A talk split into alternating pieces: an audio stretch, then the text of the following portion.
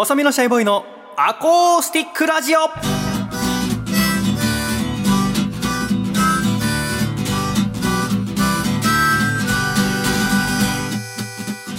シャイ皆様ご無沙汰しております。細身のシャイボーイ佐藤孝義です。細身のシャイボーイのアコースティックラジオ。この番組は動物園でカバを見るとテンションが上がる細身のシャイボーイと動物園でキリンを見るとテンションが上がる笠倉の二人でお送りするアニマルラジオです。よろしくお願いします。よろしくお願いいたします。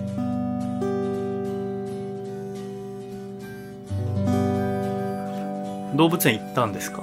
動物園結構行くんですよ。あ本当。で子供連れて行くんですけど、うん。なんか僕はもう何回か行ってるのを思い返すとなんていうか高さ。うん。あの、うんやっぱキリンってうん。めちゃくちゃでかいじゃないですか、うん。やっぱ自分よりでかいもの。うん見るとすごいテンション上がるんですようわーってでそれがこうむしゃむしゃなんか食べてるとうんいいなっていうのが僕の中のキリンです。はい。だってあのー人によるとそのサバンナのさはい。最強の動物キリンっていう人もいるぐらいだもんね、はいそうですね。そのリーチが長いからはい。そのライオンとか襲ってきても蹴りで倒しちゃう、うん。相当強いんだろやっぱ圧倒的な迫力なんですよね。人間ですら、まあ人間ですらというかね、まあ大体は勝てないのかもしれないんですけど、動物。うな何になら勝てる？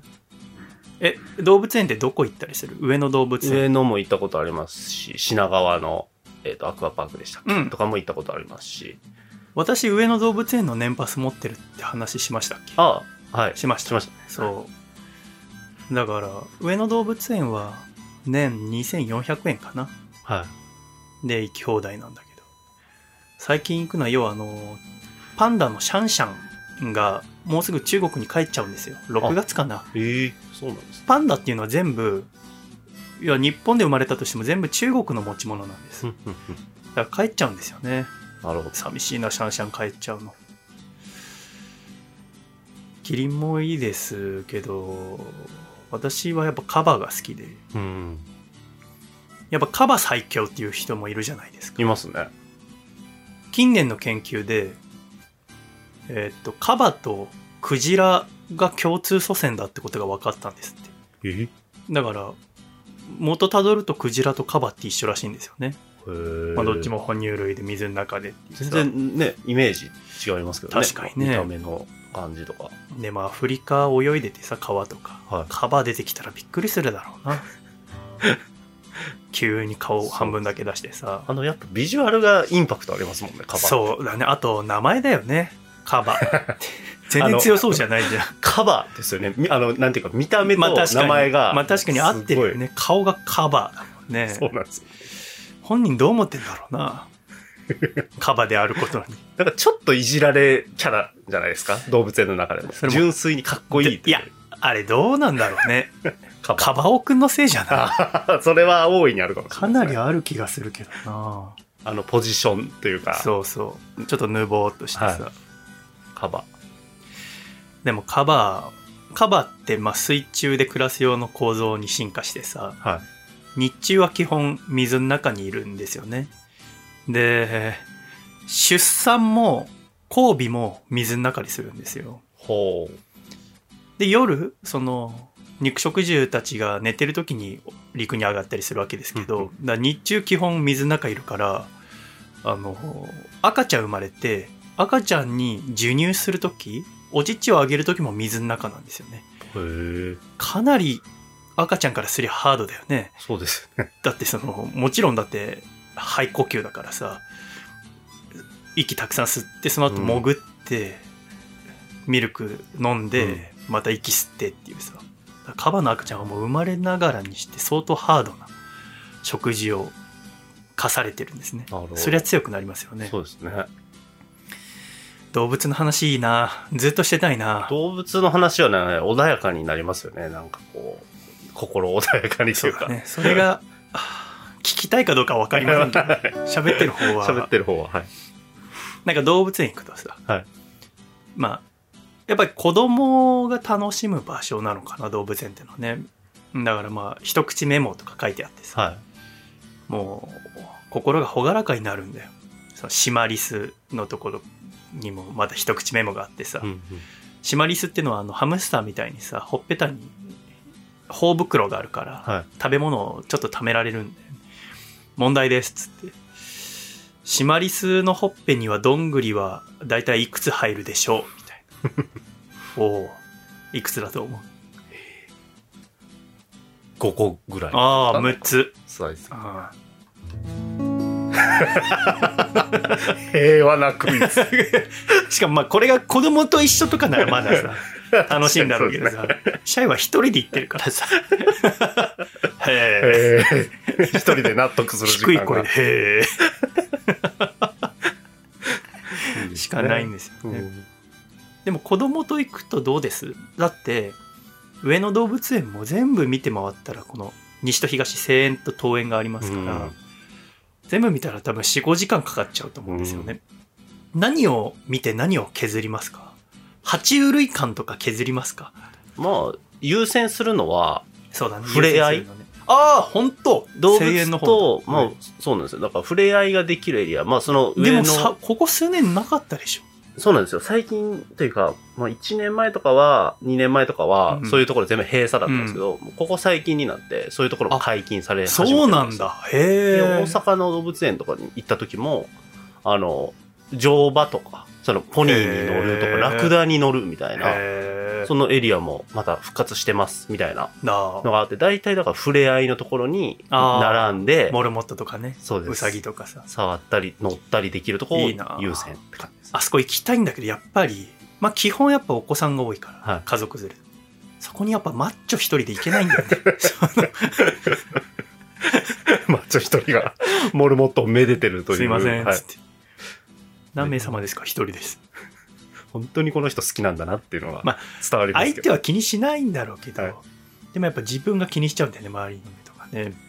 多いですね。確かに。家族連れ多いよね。か、もしくはカップル。一人のおじさん見たことないでしょ？そうですね。ねえ。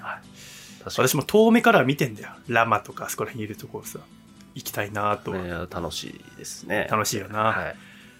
ちょっとどっかの子供借りようかな そのためにね。触りたい意外と需要あるんじゃないですか、そういう。あ一人で行きたいけどっていう。あの、先週も友人の子供と一緒に出かけたんだけど、はいまあ、時々出かけるんだ。もう何年も前から。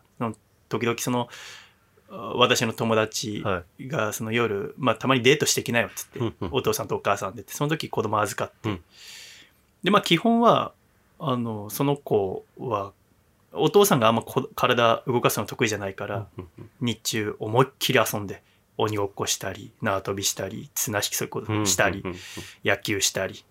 で夜美味しいもの食べに行くっていうのやってんだけど、この間最近なんか変わってきてその あのなんていうのかな。あの勉強が好きな子でその質問に答えられることが私は嬉しかったの。はい。タカ君僕タカ君って呼ばれてるんだけど、はいタカ君車ってどうやって動くのか知ってるとか、はいはいはいはい。で、まあ私もずっと機械工学やってたから、うんある程度答えられますわね。飛行機ってどうやって飛ぶのか知ってるとか聞かれて、お父さんは文系の人だから苦手らしいんだけど、うんうんそれ答えられることが嬉しいんだよね、私は。うんうんただ、今小学3年生かなはい。とかになって、この間聞かれたのが、大学君野球好きだよねって言ったら好きだよっつって。じゃあ、ピッチャーがものすごい速さで球投げたらどうなるか知ってるって言うわけ。はいはいはい。ものすごい速い球っていうのはその大谷翔平さんみたいに160キロを超える球を投げたらどうなるかってことって聞いたら、いやいや違う。えーこの世で一番速いものは光でしょ？ってそうだね。光と同じぐらい、約光の9割の速さでピッチャーが球を投げたらどうなるか知ってる？って。ほうほは？と思って。どうなるんだろう？要、でもまあ一生懸命考えて。やっぱ答え、かっこいいとこ見せたいじゃない？まあまあまあ、はい。そうですよねかっ。こいいお兄ちゃんでいたいから。うん。言ってみたらこの我々がこう今あ僕が君の姿見えてる君が僕の姿見えてるっていうのは部屋に光があって、はい光の反射でその姿が見えてるわけだもんね。で、この世で一番速いのは光なんだもんね。はい。で、その光とほぼ同じ速さで球を投げるということは、はい投げる瞬間にその光のほぼ9割の速さで球が投げられるってことは、そのす投げてる姿すら、ちゃんと目に入る前に球がキャッチャーに届くんじゃないっては答えたの。あ。はいはいはいはい。はぁみたいに言われて。ああ、違うのかな。あの、街が崩壊するの？って言われて。え？で、なんか、それはなんか、最近ハマってる本があるらしくて、はい What If っていう本なんだけど、はいそれは、ランドール・マンローさんって方が書いてる本なの。はい。で、このランドール・マンローさんっていう方は、大学で物理学を学んで、はいその後 NASA に就職したんだって。ほで、NASA でロボット開発に従事してその後 NASA 辞めて漫画家になったんだって。っていうアメリカ人の人。で、このランドール・マンローさんは、ホームページがあって、そこに読者からの質問を受け付けてる。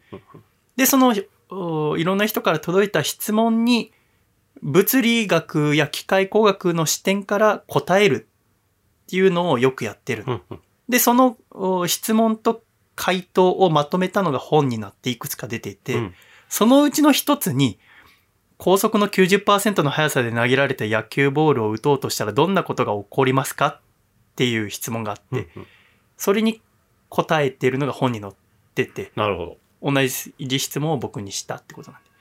で、それを見たところ、その、要は野球で変化球とかあるじゃない。変化球とかって何かっていうと、その球に回転を加えると、空気力学の考えで空気の流れが変わって、はい。それによってなんか球って変化するらしいんだよね。フォークだの、スライダーだの、カーブだのって。だけど、光の速さで投げるともう空気の流れが変わ変わってる暇がないらしいわけ。はいはいはい。その空気がボールの脇を避ける暇がなくて、うんボールは分子に衝突して空気分子はボールの分子と核融合するらしいんだよね。ほで約77秒後ボールはホームベースに到着するんだって。で、確かにこの時バッターにはピッチャーが球を投げるとこすら見えてないらしいの。はいはいはいはい。でもその瞬間目もくらむような光が起きて轟音とともに爆発が発生し、球場の約1.5キロ圏内にあるものは全てつえ去るんだって。あんまつえ去るって日聞かない本語は聞かない。日本語が。1.5キロ範囲のものはつえ去って周辺の市街地全体が火の海になるんだって。はい。そしてかつてホームベースがあった場所は巨大なクレーターができてるらしいんだよね。へこんなの答えられないよね。いくら私え。いや、無理ですよ。自信なくしちゃってさ。他にもなんか、地上何メーターの高さから生のお肉を落としたらはい、地上に着くとき、美味しく焼けてますか？とか。はなんか映画とかであるじゃん、その大気圏突入するときとあ。かはいさはいはいはい。そのう脱出ポットが熱でボーってなって、要はあの原理でその空気を押し抜ける時に空気って圧縮されると熱が上がるからそれでえ高温が発生するらしいんだよね。ならば肉でも焼けんじゃないかっていう質問にも確かにその本の中では答えてんだけど、はい僕は分かんないよね この子供の何なのって質問怖いねそうですね。全然答えられなかっ聞きたがりますよね。その、ある程度の年になってくる。たうんこれってどうも。なんかでもこれまでは答えられてたのはい。もうそ無理れはちょっとそうですよね。確かに。あ、じゃあそういうの興味あるなら、あの、後楽園の方に天球っていうはい。宇宙博物館があるんですよ。はい。で、そこ行ってみようかっつって。うんうんうん。天球。行ったことないな、いいですね。はいもう、ものすごく最新技術、アートと博物館の融合みたいなところ。行ったらまずなんか部屋に通されて、うん。で、プロジェクターでスクリーン、えー部屋中の、あれなんていうんだっけ？プロジェクションマッピングではいはいはい。プロジェクションマッピングで映されんだよ。で、最初にさ、アナウンスお姉さんがして、あの、浮遊感などを感じることもありますので、もしも何か、気分をが悪くなりそうだったら、目をつぶっててくださいねってお姉さんが言うわけ。うんうん確かにさ、VR ゴーグルとかつけてさ、ジェットコースターの映像見るとさ、100個いい感じなんだよね。あれあ不思議じゃない？あだって実際には椅子に座ってんだよ。確かに。やっぱ視覚でああいうのって変わるんだって思うんだよね。でも確か目つぶると何も感じなくなるからさ。で、その5分ぐらいの上映終わった時にさ、その一緒の子供見たらさ、なんか気持ち悪くなってんの。目つぶれって言ってたじゃん。見ちゃってね。乗り物用意する子でさ。で、その後また次の部屋行って、4K の、なんていうのかな、大きなプールみたいな液晶があって、うんそこで地球の成り立ちとか見て、うん。で、それまた見終わったら、あ展示室に移動してみたいな、アトラクション型の宇宙のは科科学館みたいな感じなんで、その後、いろんな展示見るんだけど、そこをガイドしてくれるのはロボットなんだよね。はあ。もう、ここまで来てんだと思って。へえ。最近でもあの、ファミレスとかでもさ、はい。ロボットが注文取りに来てくれたりするんでしょ？ありますね。まだ見たことない。ガストだっけ？ガスト、スカイラーク系のグループは、あ、そうなんですよ。あ、そうなんだ。あれは衝撃でした。あ、行ったことあるありますね。へえ大体食べ放題店とかでも導入されてて、はあ。食べ放題の店で何がロボットしてくれんの？もうお肉を持ってきてくれるんですよ、注文したら。で、そのお皿を回収もう、んそのロボットがまたビーってきて、へえ置いたら去っていくっていう。へえ、あ、お皿回収してくれるのは助かるね。人を全く介さない。なるほどね。すごいです。でもそれ見ててさ、宇宙ってすごいなと思って。うんでもまあなんかいろんな話していく中でさ、私もなんか、あー知ってることあるかなと思いつつ、でも宇宙ほとんどわかんないからさ、じゃあ太陽系にある惑星の名前とか言える？って質問してみたらさ、そんくらいわかるよ、つって。水金地下木ドッテン海でしょ？って言ったわけ。はい。ああ。でもこっちはさ、水金地下木ドッテン解明で習ってるじゃない？そうですね。そうだ、冥王星が太陽系の惑星から外れたんだと思ってさ。はで、今はだから惑星は8個なんだよね。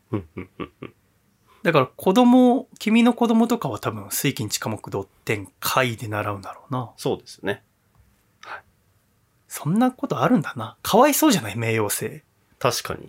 あれさ、セーラームーンとかどうすんだろうな。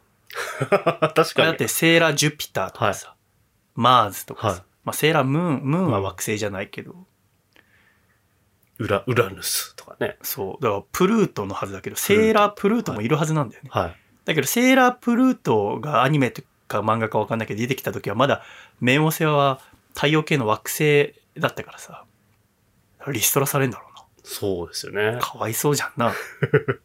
2006年らしいんだよ。その、冥王星が惑星から準惑星って扱いに変わったのは。あ、結構前。そう、結構前だよね。なんかなんか体感だと5年前とかの。気分だけど、もう16年前なんだそりゃ、今小3の子はもう、そうですね。水金地下木ドッテン解で習ってるよね。うん。でもさ、もういいじゃんと思わない。冥王星入れて。そういうもんじゃないのか だってさ、はい語呂が悪いじゃん。なんか、それでこの世の全ては語呂じゃん。習ってるから、なんかすごい、なんか、曜日の一曜日ないぐらいの気持ち悪さほありますよねんとそう。。月火水木金金土土って。日。で、やっぱ言い言いたくなりますもんね。その、学びで言った時に。学校で学ぶことトップ5に入る語呂の良さでしょ？はい。水金地下木土天解明。やっぱ声、声に出してというか、そうだね。言いたくなりますもんね。明がなかったら多分。入ってないと思う。はい。他に何がある？水平リーベイ僕の船船じゃないですか。なーにマグアルシップスクラークかみたいなさ。懐かしい。あれは気持ちが良かったな。やっぱこう、語語感とかもあるんですよね。あるよリズリズム感というかなんかこやっぱ数、意外と数少ないんだよ。特に日本語ってそんなに英語のようにリズムがいいわけじゃないから。う。はそんな中で数少ない語呂のいい言葉だったんだよ。他は？い他もでも今も変わってるかもしれないですけど、あの、いわゆる言語ですか？いい国作ろう、あー鎌倉幕府みたいなあの、確かにまあ、そうだね。あれはだってでも語呂合わせに合わせ言ってるじゃん。ですもんね。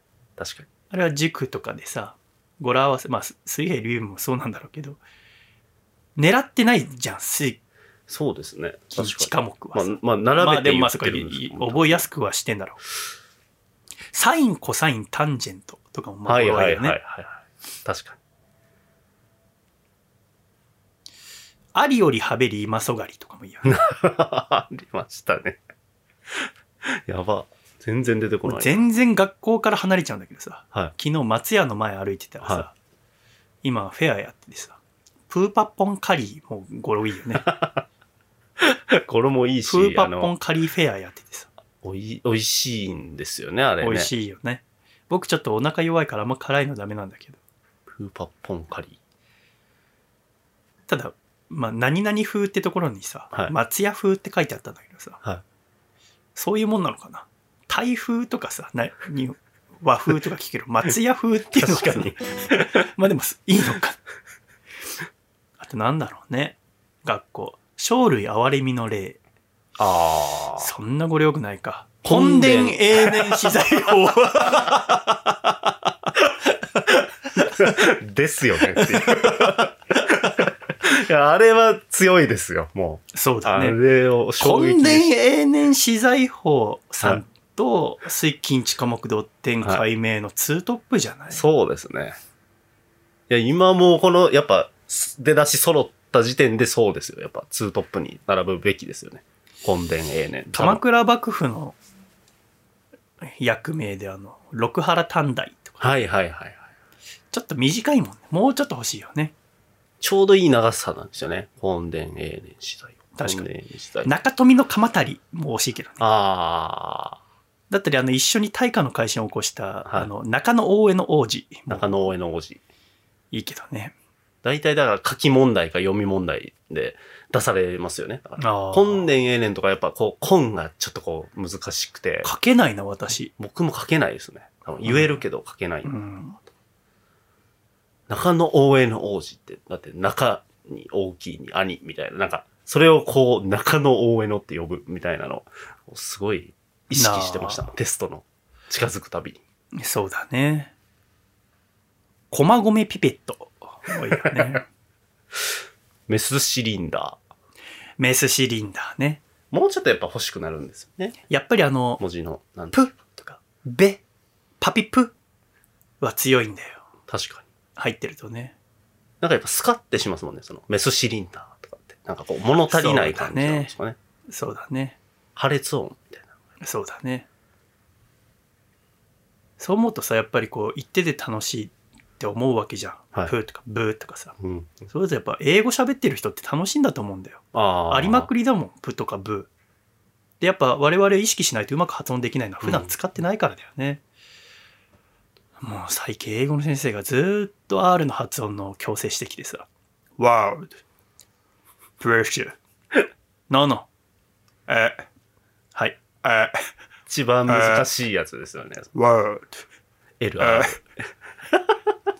1時間ぐらいずーっと。え、ワールド。何やってんだろう。ワールドがだから難しいんですよね。L ワー R ルド入ってるから。ワールド。ワールド。え、え、でも本当そこで、できるできないって、なんか判断されがちですよね。そこのあ発音がいい人って、あ、英語できる人なんだってこうなんか読んだ、ーまあ本読みの時に、そうなんだろうな。一人いたんですよ。なんか中学の時にそういう、英語めっちゃできますみたいなああ。だからやっぱり R の発音って日本語で特に使わないけどさ、全部こう、もうこういうことベロをギュッと手前にやって、で、口うの字にしてさ、うんやっぱ日本語いないから、日本でやるとやっぱ浮くというか、うんうん。だからやっぱ恥ずかしくてえ発音しなくなっちゃうんだよねそういう子もさ。それはだからだんだん変わってきゃいいけどね。うんでもやっぱやってんなってやっぱなっちゃうんでね。プレッシュ。う んやったなってやっぱどっかでこう そうそ思っちゃいますよね。なんか。うでもそこを今飛び越えようとしてんだけどね。だから習慣で言うと、だから今年の1月1日から英語を始めてさ、は今んとこ英語の日記もだから、あー5ヶ月だから150枚ぐらい書いたい。うんけどさ、だからなんとかそれ続いてる習慣で。あと、4月から1週間に1曲新曲作るようになったけどさ、うん。あれはでもやっぱしんどいね。もうさもう全然できない。うんうんうん。あの、カラオケのフリータイムとか行ってさ、ずっと作ったりするんだけどさ、はだから11時に午前11時行って夜の7時まで8時間、うんうん何もなく終わる日とかあるもんね。ああ。あれ、儚ないよな、うん隣の部屋ではカップルが楽しく歌って何人かのカップルがこう変わってってんのにさああ、もう聞こえてきますもんね。だって聞こえる全部切ってやってるんですよね。みんな Vaundy 歌ってるわうわあ。すごい歌う歌うな歌いやすいんですかね。歌いにくいよ、ね、難しいなってイメージなんですけどね、やってること。うん。そのおやっぱ難しいからあんまうまく歌えないじゃんか。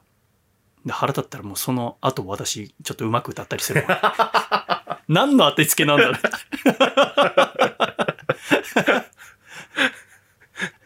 ちょっと静まり返るんじゃないですか、隣とかが。え？いやえ？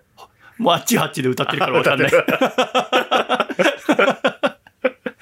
いや、その日は曲できてほしいですよね。でもね、そういう日こそできない。でそれまあ苦しんでるけど、まあはい今のところなんとか頑張ってんだけどね。まあそれはなんとか続いてる習慣だけど、うん続終わった習慣があの、今年から酒飲むのやめてさ、はいはい、はい。1。月1日からか。で、まあうまくいってたんだよ。うん。で、まあ昔タバコをやめた時の習慣をそのまま当てはめて、はい。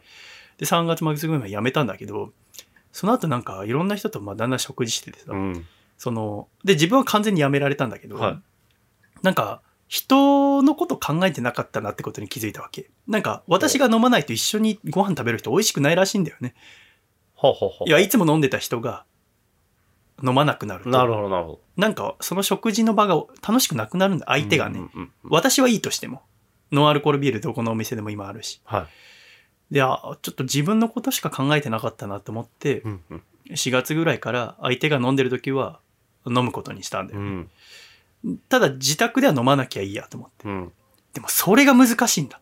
ほえ。で一切飲まないっていうのは簡単だったんだけど、人と会ってる時はお酒飲んで家で飲まないってことがやっぱできなかった。だほから最近それ家でも飲んじゃってね。しかもなんかわかんないけど、禁酒する前は一切飲まなかったシャンパンを好むようになって 最近もう昼間っからシャンパンとか飲んでてごい。変な風になっちゃって。変な風に。昼間っからシャンパン確かに。習慣って難しいなと思った話でございました。はい。今週も最後までお聞きくださり誠にありがとうございましたまた来週笑顔でお会いしましょうでは行くぞ123シャイさよなら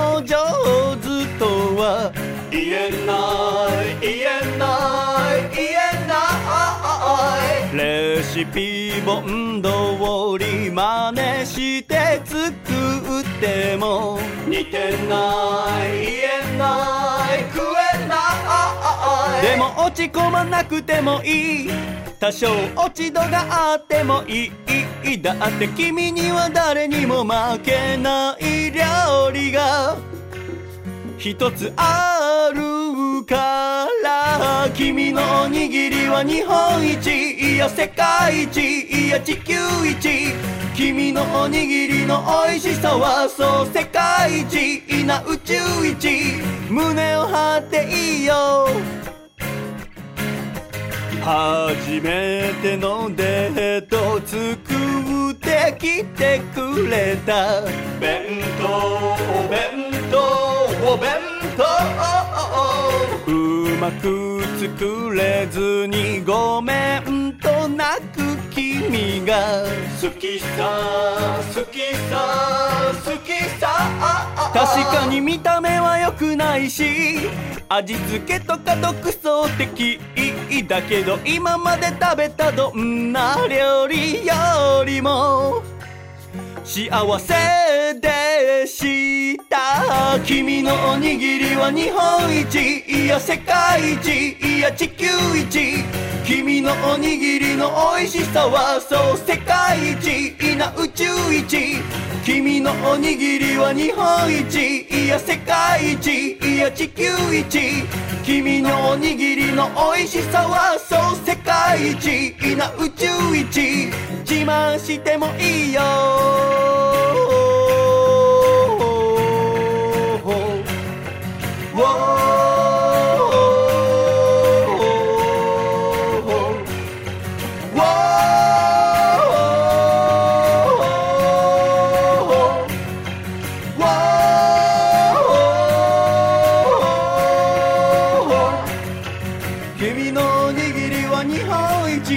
世界一いや地球一。君のおにぎりは日本一。いや世界一いな宇宙一。君のおにぎりは日本一。いや世界一いや地球一。君のおにぎりは日本一。いや世界一いな宇宙一。